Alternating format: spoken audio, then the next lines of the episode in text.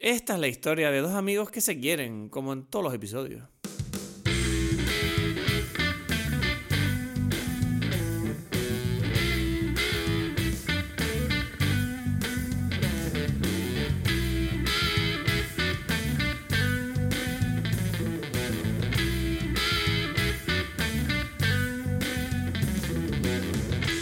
Hola a todos, bienvenidos a Dime Pelis. Mi nombre es Cristos Gacielo, aquí desde Tenerife. En breve, como siempre, conectaremos con Edgar Aponte desde Berlín. Y bueno, ¿qué tal tu semana? Aquí ha sido una semana complicada. La verdad que ha sido bastante complicada. Para los oyentes que sean de Canarias, creo que sabrán a qué me refiero. Hemos tenido una semana aquí en Carnavales que ha sido una absoluta locura, con la llegada de la calima, el viento, los incendios, el carnaval también, que ya es un follón de por sí. Eh, algunos maremotos he oído por ahí y además hemos la guinda de esta semana ha sido que hemos tenido ya múltiples casos de coronavirus. Así que bueno, desde luego no ha sido una semana normal y usual y bueno, lo único que puedo decir es que espero que la cosa se estabilice, no nos alarmemos, tomemos las cosas con calma. Eh, a uno es muy fácil dejarse llevar por el alarmismo y yo creo que hay que tomar, tener tranquilidad ahora mismo y entender que las cosas no son lo que parecen. Pero que sepan que esto lo comento porque la semana que viene eh, hablaremos un poquito más ¿no? de estas reacciones que tiene la sociedad ante el alarmismo que provocan eh, las epidemias, las pandemias de cualquier tipo.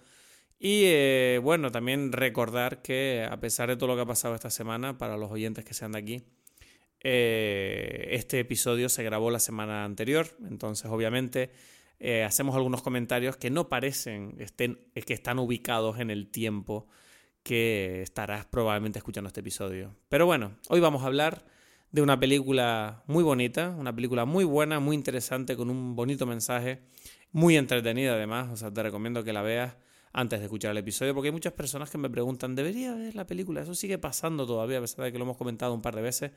Y no sé, yo creo que puedes hacer lo que quieras, tú eres el dueño de tu destino, tú puedes escuchar un podcast de una hora entera sobre una película sin haberla visto, yo personalmente no es mi forma de hacer las cosas. Me gusta ir dentro con la información en mano, pero yo creo que a lo mejor algunos de ustedes son unos aventureros, unos rompenormas, unos rebeldes, unos, unos seres dueños de su destino que no permiten que nadie les diga cómo hacer las cosas, así que yo eso lo respeto.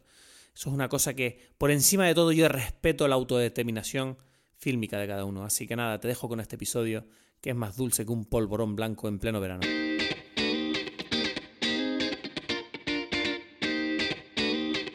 Ok, ya está. Estamos grabando otro episodio más. ¿Todo bien? Sí. ¿Cuántos llevamos? Bien? Tú los tienes, no tienes sé. Creo que el decimonoveno es este, me uh, parece. O sea que el próximo hay que hacer celebración, 20. Bueno, no sé, pero también hay uno ahí, hay unos cuantos ahí que jamás saldrán, entonces no sé. Como que jamás saldrán. El que grabamos que jamás salió. Ya, ya, ya, no, pero eso va a salir, pero no ahorita, o sea, eso es distinto. Ah, ¿eso va a salir? no, sé. que, nada, eh, ¿qué te puedo contar? Eh, antes de empezar con la película de hoy, sí que es verdad que mm, tú te has dado cuenta de que ha salido la película de Sonic. Ajá, sí. Has visto que la película de Sonic está ganando un montón de dinero. La gente le gusta, sí, porque, bueno, es lo que, no sé, yo creo que ya hemos hablado en otras ocasiones de que vivimos el mundo del, de la nostalgia, ¿no? Y es como, o sea, que tan, o sea, solamente por eso yo conozco gente que la ha ido a ver porque, bueno, es Sonic. Es como, bueno, eso es como decir, yo qué sé, cualquier cosa, ¿no? O sea. Pero a mí me, me fascina que Sonic es un personaje que yo siempre sentí como que toda la, toda, toda la franquicia de Sonic vive solo de que el diseño de Sonic es cool. Porque el videojuego de Sonic a mí me parecía una mierda comparado con Super Mario. Era complicado de jugar. No, a mí me gustaba, eh, pero, pero por todo lo contrario, porque es mucho más fácil. ¿Ah, sí? Claro, era todo correr para adelante y ya está. Y ya está. O sea, da igual todo en Sonic. es que es un juego que es como que nada sí pero el mundo pero el mundo de Sonic era como no sé me parecía incluso más absurdo que el de Mario ¿sabes? los dos son absurdos absurdo porque es que es muy o sea no, no es bueno, no. Es como porque, o sea, porque es un erizo, ¿sabes? Bueno, eso ya, por lógica, yo creo que es como perder el tiempo hablar de la lógica en esta cosa. ya, ya, ya. Eh, o sea, me refiero, pero sí es, es algo que, como dices tú, no, no sé, no es nada, ¿no? Es como un muñeco azul, ¿sabes? No sé. Es que tú te puedes creer que la película, o sea, tú sabes, con todo lo que pasó, de que tuvieron que rediseñar el personaje y tal y cual, tú te puedes creer que la película ahora, en su fin de semana de abertura, ha, ha recaudado 70 millones de dólares. Sí, claro. Porque, Eso porque, es una locura. porque hay un muñeco azul ahí en, en la película, ¿no? Eh, no sé, yo- ¿sabes qué fui a ver el otro día Aves de Presa? Birds of Ajá. Prey. Sí. Sí, tío. ¿Y la fui a ver porque me apetecía, me gusta Margot Robbie, las críticas de la peli eran buenas. Yo tengo que decir que la peli es una mierda. ¿Sí? A mí no me gustó nada. Ya, ya, ya. No sé, o sea, a ver, está feo decir que una peli es una mierda. Está feo. Sí, siempre me siento mal cuando hablo así. Eh, estamos en confianza, pero no, no me gustó la película. La sentí como súper... Sentí como que... No sé quién la ha dirigido, de hecho, no, no me acuerdo ahora. Pero sentí como que el director tenía demasiado claro cuáles son los puntos fuertes de Harley Quinn y era como todo el rato explotándolos a muerte, ¿sabes? Como, sí, la tipa es graciosa, sí, la tipa es como medio loquita, ay, sí, mujeres, venga, luchando aquí. Y es como que todos los, no sé, como que todas los- las escenas se notaban como muy forzadas, ¿sabes? Como que no sé, había peleas que se notaba que era como, bueno, ahora se tienen que pelear porque esto es una película, no porque en la historia hubiera una necesidad de que ahora todos se pelearan ahí por ese, ¿sabes? No sé. Ya, ya, ya. Hay, un, hay una pelea al final de la película que era como, bueno, esto es un set creado para la pelea, van a entrar los personajes, luego entran los malos, se pelean aquí, luego se van. ¿Sabes? Es como... eh, Ya. Y- Pero ¿y te gustó más que Bad Boys for Life? eh, no, no. O sea, que las dos están ahí al mismo nivel. No, Bad Boys for Life no me gustó una parte de la película, la parte final. Pero, pero sí que me gustó el, el acting de Martin Lawrence y de Will Smith en la película. Y la comedia de la película me parece bastante buena, está bien. ¿Sabes? Es como, bueno, tú sabes a lo que vas cuando vas a ver la tercera de Bad Boys. Y, lo, y ellos, ¿sabes? Mm, Te cumplen las expectativas, pues. En cambio, Aves de Presa era más difícil, porque era como no sabía lo que iba. Pensaba que iba a una película entretenida, que tal, y bueno, está entretenida, pero se me hizo larga. ¿Sabes? O sea, es que, que una película como esa se te haga larga dice mucho. Pero yo creo que a la gente que no... Yo siento que hay gente que no le, que, que no le, o sea, le parece lo justo. O sea, yo creo que si estás pensando, si estás buscando cosas, eh, no sé, que te hagan pensar quizás, ¿sabes? De alguna forma mínima. No, yo no, falta. yo no espero, yo no espero que una película como Desde Presa me haga pensar. Lo que sí esperaba era entretenimiento bueno, ¿sabes? Y sentí que sí, la peli es entretenida, pero de verdad que había partes que yo sentía como, ah, como que, que pereza me está dando esto. No sé cómo explicarlo, ¿sabes? Era como todo el villano de Ewan McGregor era todo, me daba igual. Mm. Era cualquier cosa. Era un, ah, un mafioso. Ay, es tan malo, pero ridículo a la vez. Y ay, no me da ningún miedo y me da igual. ¿Sabes? No Yeah. sé, es como que no había stakes en ningún momento en toda la película, ¿sabes? Ok, entiendo, entiendo. Ese es el problema. Pero bueno, Sí. no sé. Igu- Igualmente sé que habrá gente a la que le gusta la película. Creo que tiene un público, pero no soy, no, yo no formo parte de ese público. Ya. Es que lo que quiero decir es que cuando yo veo una película como Aves de Presa, de repente digo, ok, esto es una película de DC y veo las pelis de Marvel y para mí las películas de Marvel, incluso las malas, las puedo ver, ¿sabes? No se me hacen aburridas, no se me hacen aburridas en el momento de estar viéndola y decir, me voy a dormir. No, bueno, la puedo ver. Pero es que aquí de verdad que había momentos que era como... Y con Marvel eso tengo que confesar que no me pasa. No sé si es porque yo prefiero Marvel, pero sí que creo que las películas están mejor construidas, ¿sabes? Mm. No sé, es que yo no sé cuánto esto tiene que ver con algo. O sea, por ejemplo, lo de las, las películas de DC nunca, nunca tuvieron una coherencia tampoco. Entonces no es que. No es que eso dice mucho, decir que es de DC en el caso, ¿sabes? Es como, ya, no sé. Dice solamente Bueno, que, esa- que tiene esos personajes, pero poco más, ¿no? Bueno, y otra cosa que... ¿Tú has visto la película esta, que la nueva peli de eh, Harrison Ford, la de con el perro digital ese? Sí, la historia de, de este Jack London, ¿no? No sé qué historia es, pero... o sea, es un solo- libro famoso. Ah, pues yo solo te puedo decir que fue a ver el póster y vi como un, un snippet, ¿no? Un trozo de tráiler ahí. Y dije, uff, y ya sé que esta es una película que no voy a ver. Ya, ya, ya. Porque yo no, yo no puedo ver películas eh, con animales. No sé qué me pasa. ¿Tú Pero sabes estos no son películas? animales, estos son unos, unos bichos ahí de computadora, pues. Ay, me da igual. No, no. Me da igual. Si, si tú me dices que en esa película va a haber algún momento en el que ese perro, o lobo, o no sé qué coño es, lo va a pasar mal y va a sufrir y, y me- y no sé si se muere o no. Me Yo no puedo con eso. No puedo. Tengo un trauma yo de niño de cualquier película donde salga un animal y ese animal lo vaya a pasar mal, aunque al final acabe bien, me da igual, no puedo verlo. Yo no, no, no necesito esto en mi vida. I don't need it. Pero sí, no has visto ni... O sea, no, no sé, me parece un poco... Quiero preguntarte, porque tengo la sensación de que sí has visto películas y te han gustado. No, ¿cuál? Dime, o sea, No quiero sé. decir, seguro que he visto alguna, pero quiero decir, en general yo veo películas de protagonistas que tienen a un animal como su mejor amigo y que él, al amigo les ayuda y los juntos lo pasan mal, uff.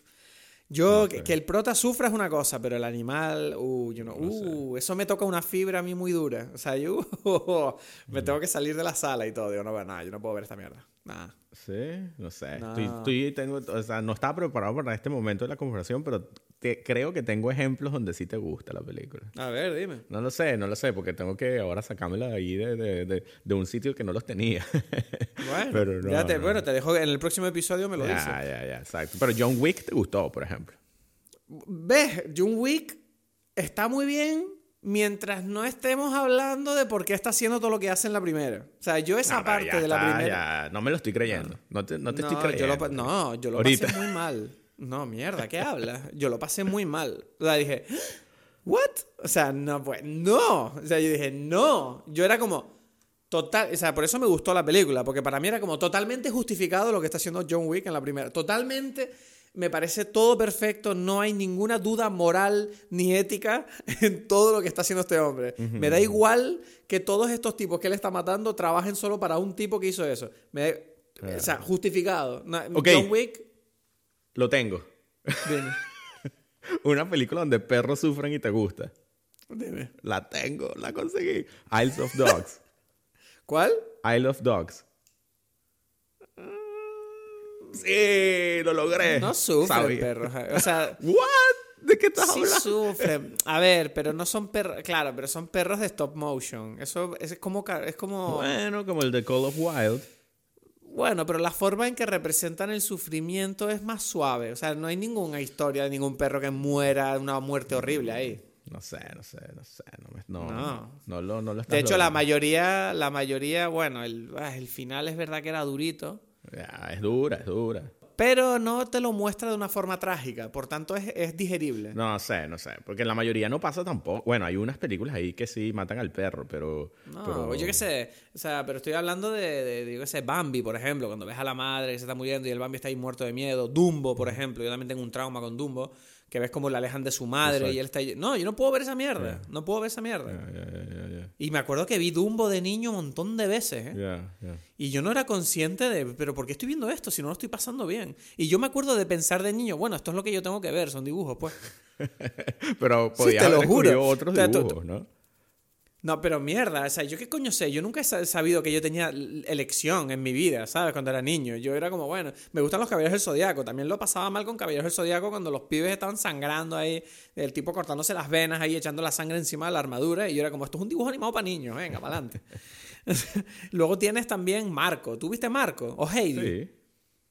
Estos tipos, estas historias horribles de niños abandonados que, que- que tienen mil problemas familiares y dices, pero esto, yo, yo me recuerdo estar viendo estos dibujos y estar deprimido. O sea, de tener problemas de, uff, qué duro es esto. O sea, y es como, ¿por qué estoy viendo esta mierda? O sea, por un lado guay, porque yo creo que no está mal que un niño vea esas No. cosas, ¿no? Está guay como estímulo psicológico. Pero igualmente te digo que yo creo que, no sé, yo tengo aquí unas teclas en mi cabeza que, uff, no, ya no las puedo tocar, pues se Claro. rompieron. Sí, no, bueno, eso es lo que mucha gente dice que no puede ver cosas ¿no? dramáticas. Hay gente que no, que no le gustan las películas, no, no saben, eh, no sé, controlar, manejar esos sentimientos, ¿no? Son demasiado cercanos y no, no pueden. O sea, al- no sé si a ti te pasa con, con- con animales, hay gente que le pasa con las personas, ¿no? Y no, no puede ver una película donde alguien, lo que sea, esté preso, o sea, esté sufriendo, ¿sabes? Hmm. Incluso películas como Meet the Parents, por ejemplo, ¿no? Donde está Ben Stiller ahí Sí. sufriendo, porque es como que, bueno, él lo hace y lo único que hace es sufrir en toda la película. Hay gente que dice, uff, yo no puedo ver esta película, ¿sabes? Sí, sí, sí, sí. Sabes que tengo un amigo que es así, tengo un amigo que es así, que no puede ver a gente incómoda. Claro. Situaciones incómodas, dice que lo pasa muy mal. Dice, uff, esto es muy Sí, incómodo. sí, exacto. Como Curb Your Enthusiasm. Hay gente que no lo puede ver. Oh, eso, eso sería la pesadilla de mi colega. Dice, no, esto es, no puedo ver esto. Ya, No ya, ya. Pero bueno, no sé, hay gente que sufre y a eso viene muy bien a cuento con la película de hoy, que es una película que yo creo que es muy feel good, ¿no? es todo lo contrario, pues, dices tú. El Segway era flojillo, pero estuvo bien. estuvo bien. Dentro de las normas de Segwayismo internacional. Sí, bueno, te la acepto, te la acepto. ¿no? Entonces, hoy vamos a hablar eh, de la película Booksmart, cuyo título en español es maravilloso el título en español. ¿Cuál es el título de Booksmart? Te juro que cuando vi que este era el título en español no me lo creía, pensaba que era una broma. El título en español de Booksmart es Super Empollones. Pero ya va, pero esa película ya está en el cine con ese nombre. Eh, no, no, pues sabes que no he encontrado el póster. No, te mandé el póster. Ya, Super pero no, pero, pero ya no sabes cuándo, cuándo la estrenan en... Salió el año pasado. No sé, y no sé si salió en España. Yo no la he visto en el cine. Ya, yo creo que aquí tampoco, no sé. Bueno, Sí, súper Pues empollona. Bueno, eso, eso súper solamente, empollona. exacto, en ningún otro lado de, de- o sea, en Latinoamérica me imagino que la gente se queda, bueno, no sé qué estás diciendo, ¿sabes? No entiendo, ni siquiera entiendo No el sé. significado de, esta, de este título, ¿sabes? super empollonas. Es como, ¿tú sabes lo que es una empollona? No. Bueno, sí, sí, digamos que... No, bueno, en realidad como que lo sé. Digo, pues, pero- digo, son tipas que les gustan las pollas. Exacto, entonces es que es lo todo que el iba- día- no. o sea, ¿en serio no sabes lo que significa empollona? No, no, no, sí sé, sí sé, sí sé, pero es, es algo que es muy raro, es muy específicamente raro. español, ¿sabes? Para, para, son el tipo de cosas que solamente pueden estar con ese título en España, porque fuera no. ¿Sabes qué pasa? Que em, yo creo que esta traducción eh, es así porque por... Tú sabes la película Superbad. Sí, que además creo que es como un equivalente, es, una, es como una película similar, pero con la historia de dos chicos en vez de dos chicas. Y esa película se llama Superbad, que en España se llama Super Salido. ok, ok, ok. Y yo creo que a nivel de marketing dijeron, bueno, pues a esta la vamos a llamar Super Empollona. Claro, claro, está para que la clarísimo. gente lo relacione y tenga ganas de verla. Sí, sí, sí, sí, sí. No, yo también hubiese hecho algo, algo parecido, ¿no? Si yo veo, si me ponen esta película, yo digo, bueno, vamos a meterle ahí la relación con Super Bad, porque les, o sea, está muy clara. Bueno, pues si te parece voy a hacer la... Ok. Te voy a contar la historia de, su- de Booksmart para la gente que nos escuche. Haz una sinopsis allí, a ver qué tal. Super Empollonas es la última, bueno, primera película y la última también de eh, la directora Olivia Wilde, conocida como conocida actriz que ahora se pone detrás de la cámara por primera vez. Y eh, la película trata sobre la historia de dos excelentes estudiantes y grandes amigas. En la víspera de su graduación de su instituto, de repente se dan cuenta de que podrían haberse esforzado algo menos en clase y haberse divertido más. Así que deciden hacer algo al respecto para compensar tanto estudio y tan poca diversión. Mm. Recuperar los años perdidos en una noche loca. Una cosa. Es una película, bueno, pues como te decía, es la primera, primera película de Olivia Wilde que yo creo que. mm, lo primero que tengo que decir es que me parece que Olivia Wilde está demostrando que tiene bastante control detrás de la cámara. O sea, Sí. creo que para hacer su primera película, mm, las cosas que trata la película y cómo están contadas, es excelente todo. Y o sea, bueno, ella está usándolo como que lo que está de moda, ¿no? Ella sabe cómo- qué es lo que, lo que sirve y lo está usando efectivamente, di- diría yo, ¿no? ¿A qué te refieres con eso? O sea, como que el estilo de la película, no, no me refiero al tema, sino me refiero al- a, a la forma, en, eh, como dices tú, que está contada, ¿no? El estilo es muy, muy, muy moderno en comparación con, con Superbad, ¿no? Que las películas prácticamente tienen casi la misma historia o muy parecida. Eh, en est- esta película es mucho más flashy, mucho más, ¿sabes? 2020, ¿no? Es como, esta película no tiene eh, ningún tipo de, de restricción al momento de, ¿sabes? de demostrar todo lo que tiene, música todo el tiempo, fiesta, o sea, lo, lo cual va acorde con el tema, ¿no? Pero, pero se nota que, que, que está utilizando todas esas herramientas que particularmente hoy en día están de moda, a eso me refiero. ¿no? Si te pones a cavar debajo de la superficie, yo creo que la película tiene una propuesta bastante original en cuanto a, bueno, por fin una comedia adolescente que protagonizan dos mujeres. Yo no conozco muchas, la verdad. Ah, pero eso no lo hace original, eso lo hace simplemente... Ya, pero me refiero a que la forma en que trata los temas eh, sí que me gusta porque me gusta mucho que un tema recurrente de la película, y esto ya es entrando en materia, es la examinación eh, de cómo tendemos a juzgar a todo el mundo a nuestro alrededor basándonos en su apariencia o en su postureo. Y la película siento que constantemente está poniendo a prueba nuestra capacidad de, empatizar, de ver más allá, ¿sabes? De que la realidad, en, en, realidad tú nunca sabes lo que está pasando a otra persona y probablemente lo que esa persona vive se parezca mucho a lo que te pasa a ti también. Y claro, tú ves que en esta película tienes a dos protagonistas que se dan cuenta de que, eh, bueno, eh, ellas pensaban que eran las más listas del mundo y eran las mejores, y se han dado cuenta de que, bueno, todos los compañeros de ellos que son que parecen personas que desastrosas, en realidad tampoco les va tan mal y también están sacando notas bastante decentes. Y claro, me gusta mucho el rollo de jugando con las expectativas de lo que uno piensa de ese tipo de personas o de lo que uno juzga a su alrededor. Y tú ves que, eh, claro, por ejemplo, tienes a a compañeros de ellas, como el, chico este rico, ¿no? Que tiene como un pequeño problema con las drogas y tal, que en realidad puede ser como el tipo más tranquilo y relajado que te puedes encontrar. O tienes también al otro colega que es como un fumeta y parece un idiota, pero en realidad tiene un... está sacando unas notazas y se va a, una universidad tremenda, ¿sabes? Entonces es como que... Pero está sacando unas notas. Sí, bueno. se supone que sí. Se supone que él va a un colegio... Pero no se sabe. Bueno, se supone que luego le contrata a Google y, ¿sabes? Le va a ir bien. No, por eso, pues. pero es que eh, eso hay como un tema ahí de la película que, que no queda claro también si esta gente por tener dinero lo tienen más fácil que ella. Eso ya, eso ya es una cosa que sí es verdad que yo he notado, pero eh, sí que, solamente para sacar el tema, decirte que lo que sí que me parece interesante es que la película te propone, le propone todo el rato a, las protagonistas, que son Molly y, Amy, que, ¿sabes? Que constantemente... Eh, miren de cerca el mundo que les rodea y se den cuenta de que fuera de su burbuja eh, lo que se pueden encontrar es sorprendente, ¿sabes? No es lo que ellas tenían asumido. Entonces, me encanta que la película en ese sentido constantemente te está diciendo eso a ti como espectador de... Mm, sé empático en la vida y, trata de... nunca, nunca des por sentado nada que, tengas alrededor tuya. Entonces... Eso me pareció guay, sobre todo porque eh, ya la propuesta de que la película sea sobre dos eh, empollonas, en este caso, que claro, es un cambio de mm, es un cambio de ritmo en el sentido de que normalmente esta película cuando tú ves Super Salidos, por ejemplo, pues son un desastre todos los chicos, ¿no? Son como típicos así medio desastrosos y tal, y en realidad aquí es al revés, es como unas tipas súper empollonas que quieren divertirse y es como cómo llegar a ese punto medio en la vida de, poder sacar lo mejor de, tu experiencia en el instituto, que siempre es un desastre, por cierto.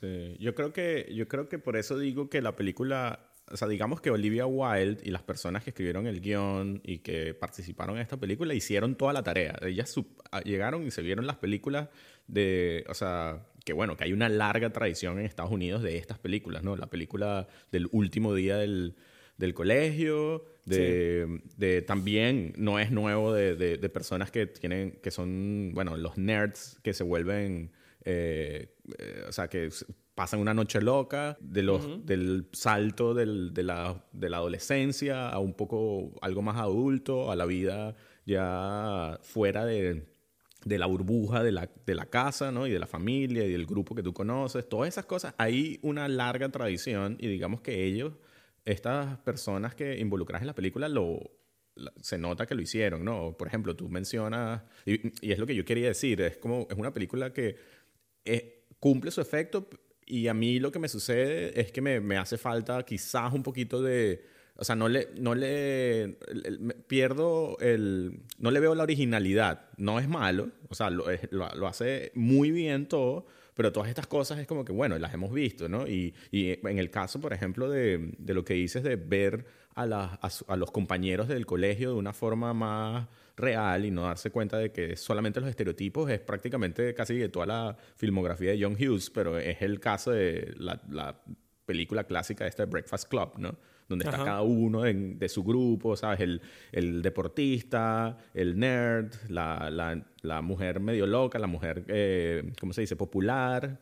y todos, ¿sabes? Todos, nadie forma parte de su grupo y todos son como que muy distintos en la cabeza cuando empiezan, pero después se dan cuenta que son iguales, son unos adolescentes que están eh, pasando por los mismos problemas, de, que tienen, ¿sabes? Todo.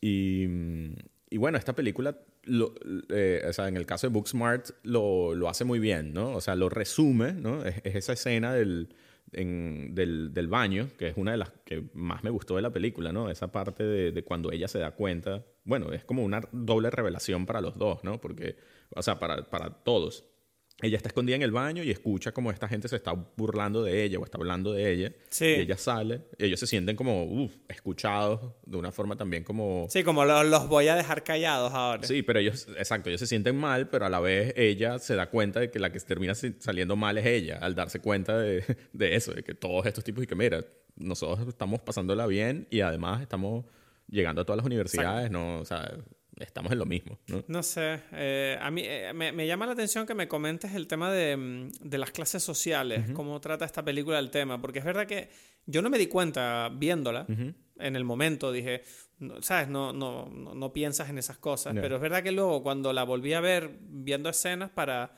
entender un poco mm, las cosas, sí que es verdad que hay, hay dos cosas que me llamaron la atención. El primero es que en el personaje de Molly, eh, no existan los padres. O sea, los padres, la, la, vida familiar de ella no aparece en la película. No. Y eso, y eso me parece extraño en una película que trata sobre la adolescencia eh, y la importancia que tienen las figuras paternas en esa época de tu vida. En cambio, los padres de Amy sí que salen, y además salen como un chiste, ¿no? Salen como los padres ultra progresistas, ultra que aceptan todo, su hija es lesbiana y son como súper, la apoyan un montón, y es como casi un chiste, lo llevan al extremo de de que son unos padres medio ridículos, ¿no? Pero claro, el hecho de que Molly no tenga padres, a mí ya eso es, verdad que se me hizo raro en la película. Dije, pero ¿cómo voy a entender de dónde viene esta niña si no entiendo qué tipo de vida familiar tiene? Entonces, yo siento que por ahí la película, es verdad que digo, qué pena que no... Siento que, claro, obviamente han decidido darle importancia a otras cosas, decidieron que el personaje de Molly tenía una formación como estaba, pero pero me pareció extraña esa elección. Sí, pero ¿sabes qué? Es a mí yo, yo lo, lo veo un poco desde, desde... Es lo mismo que estás diciendo por el otro lado de la moneda. Yo siento que los padres de, de, de la otra sobran. Es al revés. ¿Sabes? Yo, yo, yo siento... Porque son los únicos padres que están. No hay más padres. Sí, no, y además los padres de Amy solo salen para hacer el chiste. Exacto. Porque no tienen ningún peso en la historia. no tienen nada. Y entonces es como, para mí ellos son los padres que sobran. Yo hubiese preferido como que sin saber, porque, porque al final como que en el mundo del, del colegio donde ellos están, no saben, o sea, uno lo intuye y hay como esas teorías, bueno, esta gente, bueno, al final lo ven, por ejemplo, que el tipo este tiene mucho dinero, lo ve, pero ellos no saben de dónde viene ese dinero, no saben nada, ¿no? Es como, como un niño, como uno es cuando es así, está, uno está viviendo las cosas de acuerdo al mundito que uno vive, pero no, hmm. no, tienes como que los, los parámetros para definir quiénes son esta gente. ¿no? ¿no? sé, o sea, es interesante también el hecho de que, es que me llama mucho la atención que comentaras el tema de las clases sociales, del dinero, de dónde sale el dinero, de quién es esta gente y cómo viven, cómo viven, porque es verdad que la película, no sé si de forma intencionada o no, pero claro, obviamente, cuando tú estás viendo la película, se supone que la película es en un instituto público. Pero de alguna manera me da la impresión de que es con. O sea, yo la, sensación que yo tenía todo el rato era que esto es un colegio privado. O sea, porque parece un colegio privado por el tipo de gente, el nivel de vida y también el hecho de que, no sé, estás viendo que en esta película pareciera que es como que tienen miedo de... Y parece que nos estemos metiendo con la película, que consta en que la película me gustó mucho. Pero es verdad que al pensarla, a mí me llamaba la atención que, joder, no hay ni un solo personaje que tenga un problema de verdad aquí en esta película. O sea, todo es como súper alegre y ligero, ¿no? La película está hecha para divertirte y tocar algunos temas, pero de forma suave, ¿no? Y es como que me llama la atención cuando tú ves el, nivel económico del que están hablando los, los personajes. Eh, te, te, hablan mucho sobre el hecho de, bueno, este persona, por ejemplo, hay un compañero de clase de ellos, bueno, dos, que tienen que se nota que son como que tienen mucho dinero, ¿no? Y tú les ves que la, la, película te cuenta, bueno, ellos tienen mucho dinero y están intentando ser cool, pero la realidad es que no tienen amigos. Y, o sea que, y es como una manera de decir, bueno, el dinero da igual porque al final lo que importa es que la gente te quiera si tú eres buena persona. Entonces, ah, vale, guay. Guay el mensaje. Luego también ves el hecho de que todas las casas a las que van de los, de los chicos son casas enormes, gigantes, que dan mucho juego a nivel cinematográfico.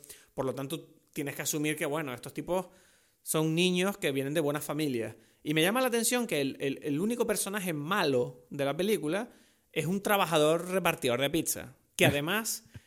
Y es como, ¿sabes? Es como. Es curioso que además ese personaje es un triple rompedor de expectativas. Porque por un lado se supone que él es la solución a un problema. Luego él rompe un poco eh, la- los estereotipos del cine de aventuras adolescentes diciéndoles a las chicas, ustedes no pueden comportarse de esta manera, les podrían pasar cosas. Esto es una locura lo que ustedes están haciendo. Cosa que está bastante graciosa y luego al final de la película te enteras que encima el tipo sí que era un criminal peligroso que les podía haber hecho algo. Entonces es como...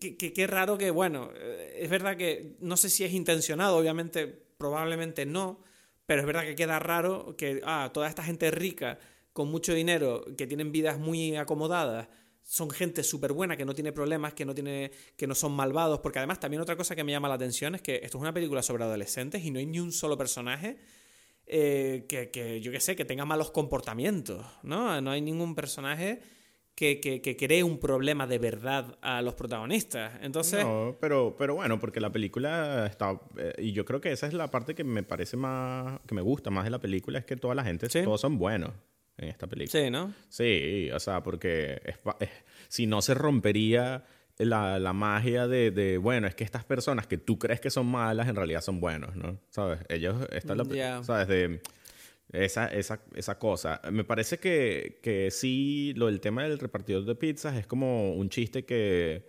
se quedaron eh, pen- pendientes del chiste, digámoslo así, ¿no? Y, y ya, y fue como una solución, un poco un un Deus Ex Máquina ahí de... de esta, esto lo usamos como chiste y final, pero, pero ya, Ya. ¿sabes? No, no, no es mucho más que eso.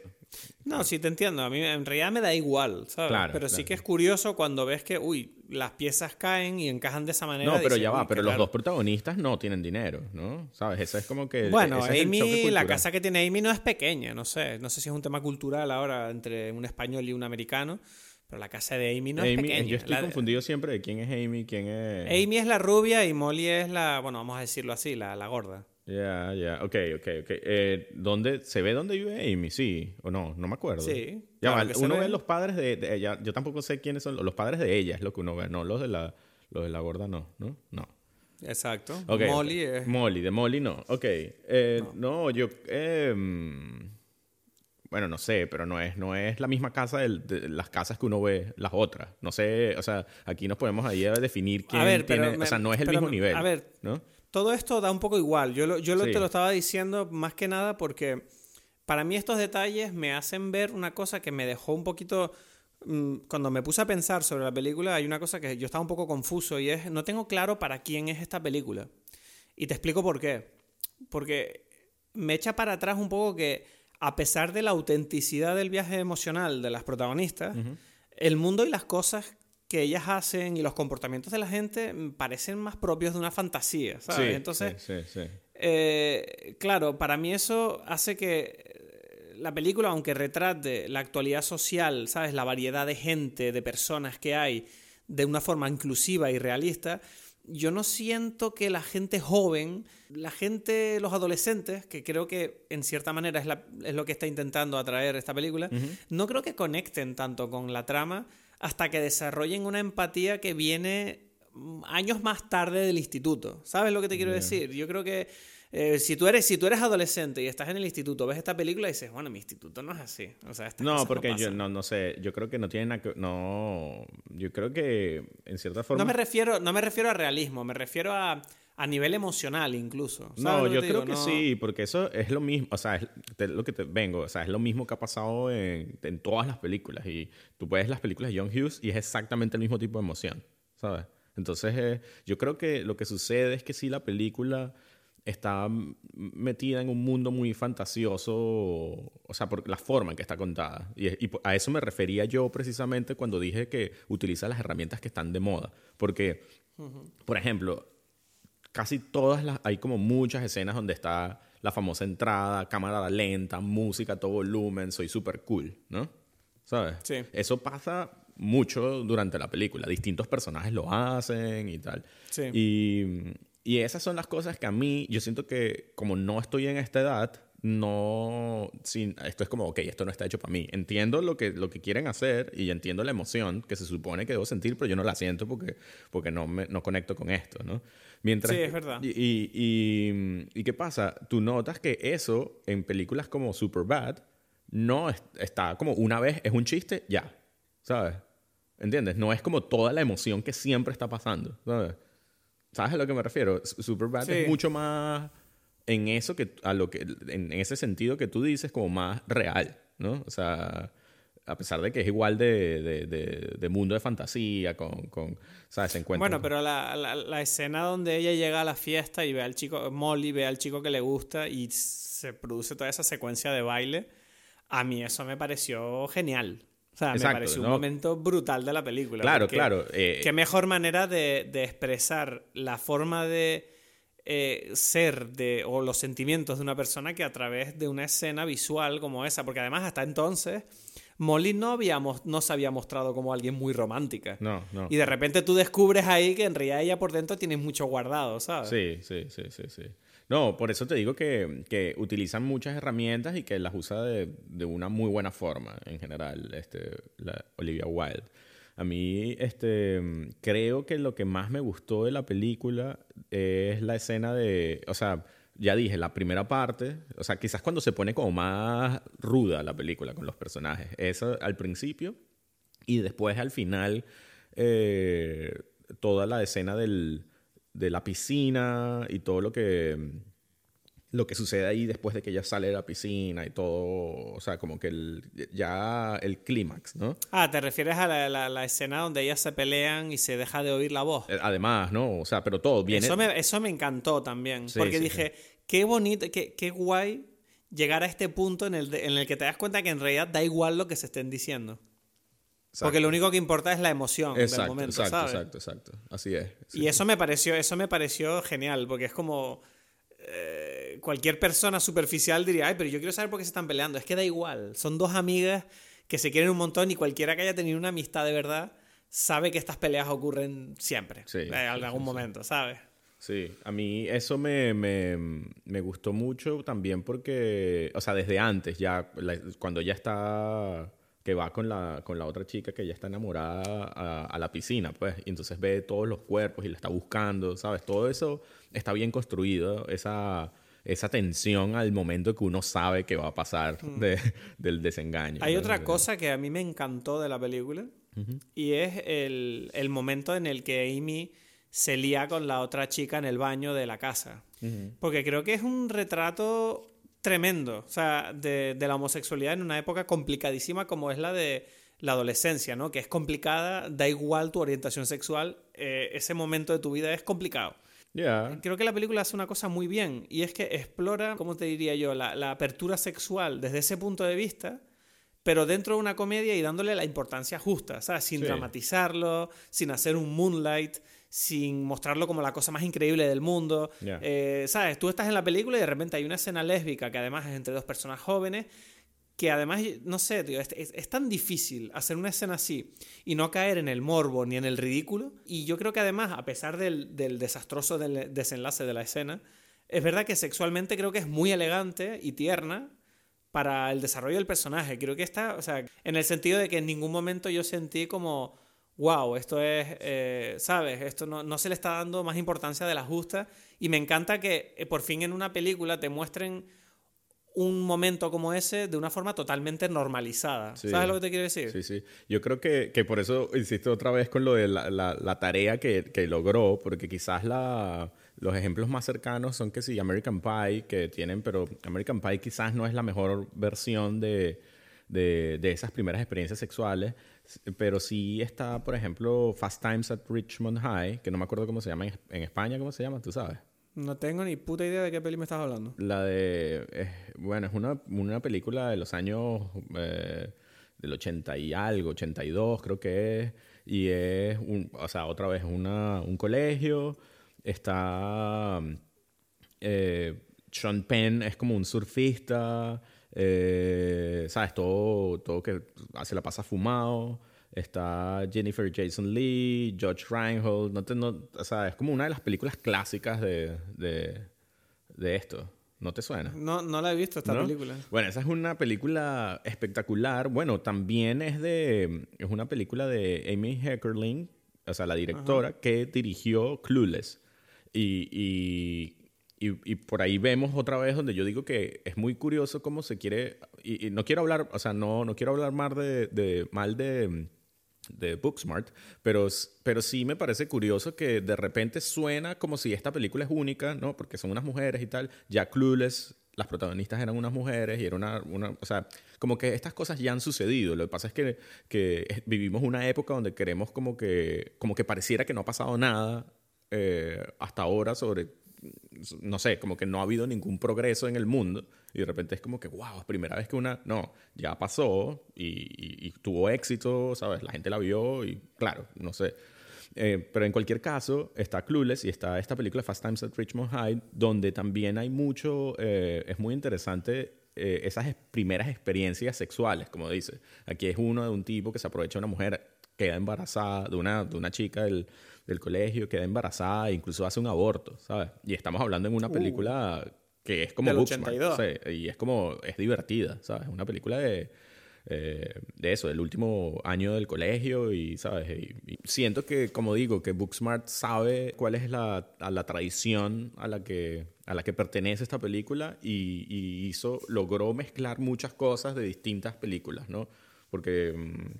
Eh, lo que te digo, ya las películas que hemos mencionado, los 80 tuvieron mucho de eso, ¿no? Y yo creo que eso es también interesante, que parece como fantasiosa esa realidad, ¿no? Esa cosa donde todo el mundo tiene como dinero, ¿no? Y, y, eso es algo que en los 80 e, era también, formaba parte de, de Estados Unidos. Y eso fue para mí muy gracioso porque cuando yo era joven, o sea, cuando yo era estaba en la edad y veía estas películas, era todo como una fantasía, ¿sabes? Ya, sí, puede Nunca tuvo ninguna conexión con la realidad. Es verdad, es verdad. No sé. Nunca. O sea, era algo tan, tan distinto, pero tan distinto a lo que yo conocía, que era como, no, es que estos son, qué divertida la vida esta gente, ¿sabes? Pero yo no pensaba que esa gente existía. ya, bueno, yo tampoco. La verdad que yo cuando veo mi... Yo siempre que veo películas de este, de este tipo es verdad que me salen como los traumas del colegio a mí, ¿sabes? Yo no lo llamo instituto, lo llamo colegio porque fui al mismo sitio desde primaria hasta el final, pero es verdad que se me hace raro porque, claro, yo era un poco... Yo conectaba bastante con, con Amy y con Molly porque yo era un poco como ella, ¿sabes? Salvo que yo no sacaba unas notas increíbles, pero sí que es verdad que yo siempre... Yo nunca encajé en ningún sitio, ni en el colegio ni en la universidad. Y a día de hoy es verdad que sigo sin sentir que encajo yo en todos lados, ¿sabes? Soy un soy un poco raro por como, no sé, no es una cosa de la que esté orgulloso, lo digo porque es así, punto. Y es verdad que se, me hizo raro, a mí se me hace muy raro el rollo de... Qué raro que en las películas, ¿sabes? Los nerds ahora desde hace por lo menos, no sé, 10 años que nació esa moda de que los nerds son cool. no sé. ¿Sabes? Y es como, y, no paro de pensar, siempre que veo una película de estas, no paro de pensar como, ¿dónde estaban estas películas cuando yo era niño? Me cago en Dios. ¿Sabes? Porque es como que yo lo pasé mal y ahora parece que todo el mundo de que, oh, si a ti te hacían bullying, es como que ahora la gente está como, sí, yo free bullying, oh, pobrecito. Y, ah, yo era el empollón y no, no, nunca tuve una novia, ay, pobrecito, de verdad tú lo has pasado mal. Y es como, bueno, me da igual la palmadita, yo, yo habría preferido ser cool y pasármelo bien en el instituto, ¿sabes? Y, y cuando veo estas películas, en cierta manera tengo la impresión de que es un poco como una película que está hecha para bueno, si tú fuiste de estos pringadillos en el cole, pues no pasa nada, ¿sabes? Porque tú eres una persona interesante. Pero claro, de repente te viene Booksmart y te dice, bueno, los otros tipos que eran cool también eran buena gente. Y es como, ah, mierda. ¿sabes? No tenemos nada. Pero no, pero... Eh, eh, no lo sé. Esto ha sido como un, esto ha sido como un ranting ahí que me, me, vino a la cabeza así de repente. Me he desahogado aquí en el podcast. No, porque, o sea, sí, te desahogaste. no, porque... Está, no sé contra quién me desahogué, pero lo hice. Ya, ya, ya, ya. No, para mí es lo que digo, es más bien la, la idea de que todos estamos en el mismo problema, ¿no? Y, y es así. Y no, ¿sabes? Es como que... De verdad que esta película mm, me encanta por eso, porque creo que al final del día, todas las películas que tratan mensajes de empatía en una época como la que tenemos ahora, que desgraciadamente, y suena viejo cuando lo digo, pero es la verdad, ¿sabes? Eh, con Internet y los teléfonos móviles, la gente mm, cada día está más desconectada de los demás. Y es verdad. ¿sabes? No y yo lo sé. que a mí me Eso pasa. es lo que digo, no lo. No Yo creo que sí. No, porque se sí. conectan. Edgar. Se conectan. Pero Edgar, la, pero la gente no comunica a través de Sí. internet, Edgar. La gente lo único que hace es lanzar respuestas emocionales. Bueno, es que, o sea, depende. Ahí, y entiendo lo que quieres. O sea, pero como todo, tiene sus pros y sus contras, ¿no? A- a- Claro, a- pero me refiero a que yo siento que por lo menos en mi entorno, ¿vale? Si, si- no lo voy a decir, no voy a tener los cojones de decir que esto es a nivel mundial. Yo voy a decir, a nivel de mi experiencia en este planeta y en esta vida, yo sí que siento que las personas están mucho menos conectadas que antes. Y te lo digo porque con mis amigos, por ejemplo, tengo el grave problema de que, y, me- y yo mismo lo hago, ese es mi problema también. Yo sufro mucho con, con no escuchar, o sea, me cuesta un montón a veces, ¿sabes? Y me doy cuenta de que me pudro por, por constantemente, no sé, tener distracciones todo el rato. Y en parte de, parte de ello es la, la cultura de Internet que nos ha engullido, ¿no? Porque ahora Internet es el mundo. Entonces, no sé, yo me encantan las películas que tratan el tema de, mira, la empatía, pensar, tomarse las cosas con un poquito más de... ¿Sabes? No, no vivir de las primeras impresiones que tengas sobre todo. Eso a mí me encanta. Ya, ya. Claro, pero eso sí, entiendo, lo entiendo. Y es algo que es curiosamente el, siempre el tema de todas, prácticamente todas las películas de, de colegio. No, porque ese es, la, ese es precisamente el paso de la adolescencia a la adultez, ¿no? De que, mira, no eres tú, tú Sí. estás viendo todo de acuerdo a unos parámetros que te metieron y cuando entras a la vida real te das cuenta que todo es mucho más complicado de lo que parece, ¿no? A, mí, a mí, bueno, volviendo a, a lo que parecía, lo que a mí eh, en este tipo de películas me ha parecido más real, ¿no? Ya dije que cuando en, en los 80 me parecían toda una cosa muy fantasiosa que no tenía nada que ver con mi realidad. A mí me parece curioso porque conecta con una peli con esta, bueno, una de las actrices de esta película que es la Molly, ¿cómo se llama ella? Vinnie, Vinnie eh, Feldstein, ¿no? Mm, No, es, es Feldstein. Sí. A ver, te, lo, Vinnie- te lo digo ahora. Eso, Elizabeth Feldstein, sí. Ella, Eso eh, ella también eh, actuó en Lady Bird, ¿no? Y es una película más o menos parecida, un poco más seria, ¿no? Pero tiene muchos, eh, muchos aspectos en común, ¿no? Incluso con todo esto de lo que hablábamos, de que son mujeres, es una, una directora, Sí, sí, Gerwig, sí. etcétera. Pero mm, esa película a mí me, me gustó mucho porque sí me hizo, o sea, mi, mi experiencia en el colegio era mu- muy parecido a Lady Bird. En- o sea, o así lo Ajá. sentí, ¿sabes? No me pareció tan descabellada la película. Y eso me, me pareció curioso. No sé qué es lo que tú sientes cuando la viste, ¿sabes? No sé. O sea, No, ¿en dónde, dónde? no, es que, ¿sabes qué pasa? Estoy pensando ahora mismo y no sé cuánto me acuerdo yo de Lady Bird. Ya. O sea, Bueno, pero entonces te gustó, pero tampoco no- tanto. ¿No? puede ser. Tendría que volverla a ver. Ya. O sea, recuerdo que me gustó mucho. No te pero- conecta con algo, no, no sabes, no. Puede pasar. Recuerdo que la vi en la época de los Oscars, ¿sabes? Que había que verla porque estaba nominada y tal. Pero no sé por qué lo... No sé, no me acuerdo bien de esa película. ¿Qué me pasa? Bueno, no sé, quizás no conectó contigo. A mí me pasa que esa película sí logra una especie de conexión con, con ese sentimiento, un poco más que la de Booksmart. Booksmart es un poco más, como, como dices tú, para divertirse, ¿no? Para, para, sí, como chistosa, ¿no? Un poco, y es, es como, en realidad se compara muy bien con Superbad, ¿no? Eh, Booksmart. Es como, son como hermanas, películas hermanas. Y Sí. y sí, y la otra película, bueno, ya que estamos mencionando cosas, o sea, eh, de este estilo, es una película sueca que se llama We Are the Best. Yo creo que esto, nosotros hablamos de esto, ¿te suena? No sé cuál es. We Are the Best es una película sueca. Ah, ya sé cuál es. Que me dijiste que la viera y no la he visto sí, nunca. Sí, sí. ¿Y de qué año? Del 2013. El director... Tan tar- Yo tan vieja, ¿eh? Sí. eh, Lucas Modison eh, dirigió esta película que se trata sobre unas niñas que montan una banda de, de punk ahí en, en su pueblo, en Suecia. Tienen unas Ajá. niñas de eso, de 13 años, ¿no? Están en- también en el colegio y, y nada, en realidad casi que lo hacen como para molestar a los que tienen el espacio siempre reservado para practicar. Y dicen, no, yo quiero estar aquí en lugar de, de que ellos estén allí y se ponen a tocar. Y esa película siempre la recordaré como una de las películas que para mí conecta también muy bien con expresar lo que es tener esa edad, querer ser algo, querer hacer cosas y la amistad, ¿no? Esta para mí es como de las mejores amistades que se... De, o sea, de adolescentes, digamos, en, en una película, están en esa película de We Are the Best. O sea, yo creo que Booksmart también, eh, si funciona es porque uno se cree la amistad de ellas, ¿no? En el caso, lo, lo- lo- lo comento porque creo que es como, a veces eh, cuesta lograr como transmitir esa emoción de, de esa amistad de adolescente, de joven. ¿no? No, en esta película, por ejemplo, solo el comienzo, la primera escena en la que la tipa lo va- la va a recoger y las dos se ponen a bailar, eso ya fue como bravo. O sea, fue como, esto es increíble. ¿Sabes qué es gracioso? Porque para mí es otra vez, repitiendo lo que dije de, de la tarea de Olivia Wilde, ella es como la copia del, del- de la introducción de Superbad, porque en Superbad ellos salen bailando, es la introducción de la película, y ellos, o sea, cada uno por su cuenta y después terminan bailando juntos, y el baile es muy parecido, es el mismo estilo de baile que están haciendo esta, estas mujeres allí. Entonces no, siento que ¿En no debe ser- Superbad hicieron eso? Sí. No, no, o sea, ya va. Es el, No me acuerdo son los eso. títulos de crédito. Los títulos de crédito de la película, ellos están bailando y ellos están, y, o sea, pero logra lo que es exactamente esta misma idea. O sea, es transmitir esta idea de que está ahí en la película de Booksmart con la escena. Pero otra cosa que me encanta de la película es el final. El final, el cambio de, de tono al final, ¿te acuerdas? Ah, cuando la deja en el aeropuerto, dices tú.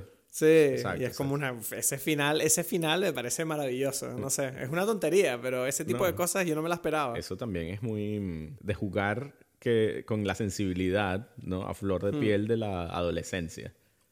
Hmm, y, exacto. y- y que, y que un adolescente sabe que lo tiene y está todo el tiempo así como burlándose de eso también. Ay, en fin, yo tengo ganas de ver qué más va a hacer Olivia Wilde, porque creo que, vamos, dirige de puta madre. Sí, sí, o sea, sabe, está muy clara de lo que hace. ¿Tienes alguna recomendación para esta semana? Porque yo tengo ganas de recomendarte algo que no sé si has visto todavía, que estoy Eh, enfadado. Para ver, para ver, para ver. No. no, yo creo que ya te la recomendé, pero es que sigues sin verla, entonces te la voy a repetir. Tienes que ver Kidding. Ya, ya, ya.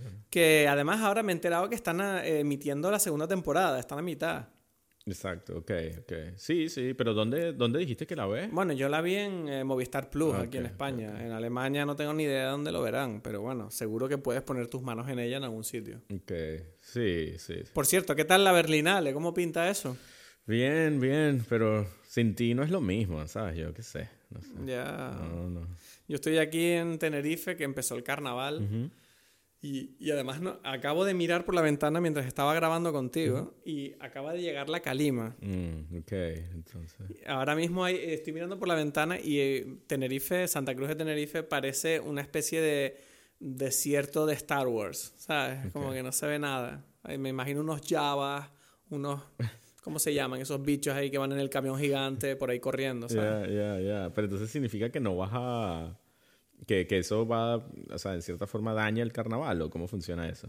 No, los, no lo creo. Aquí a la gente le da todo igual. Ok. Aquí la gente va de fiesta y fiesta, fiesta será. Claro, claro, claro. Entonces tengo que ver esa película, esa serie, ¿no? Kidding es increíble, de verdad. Es que además es una serie muy rara. O sea, es como. Tengo demasiadas ganas de hablar de los temas de esa serie contigo, porque de verdad que.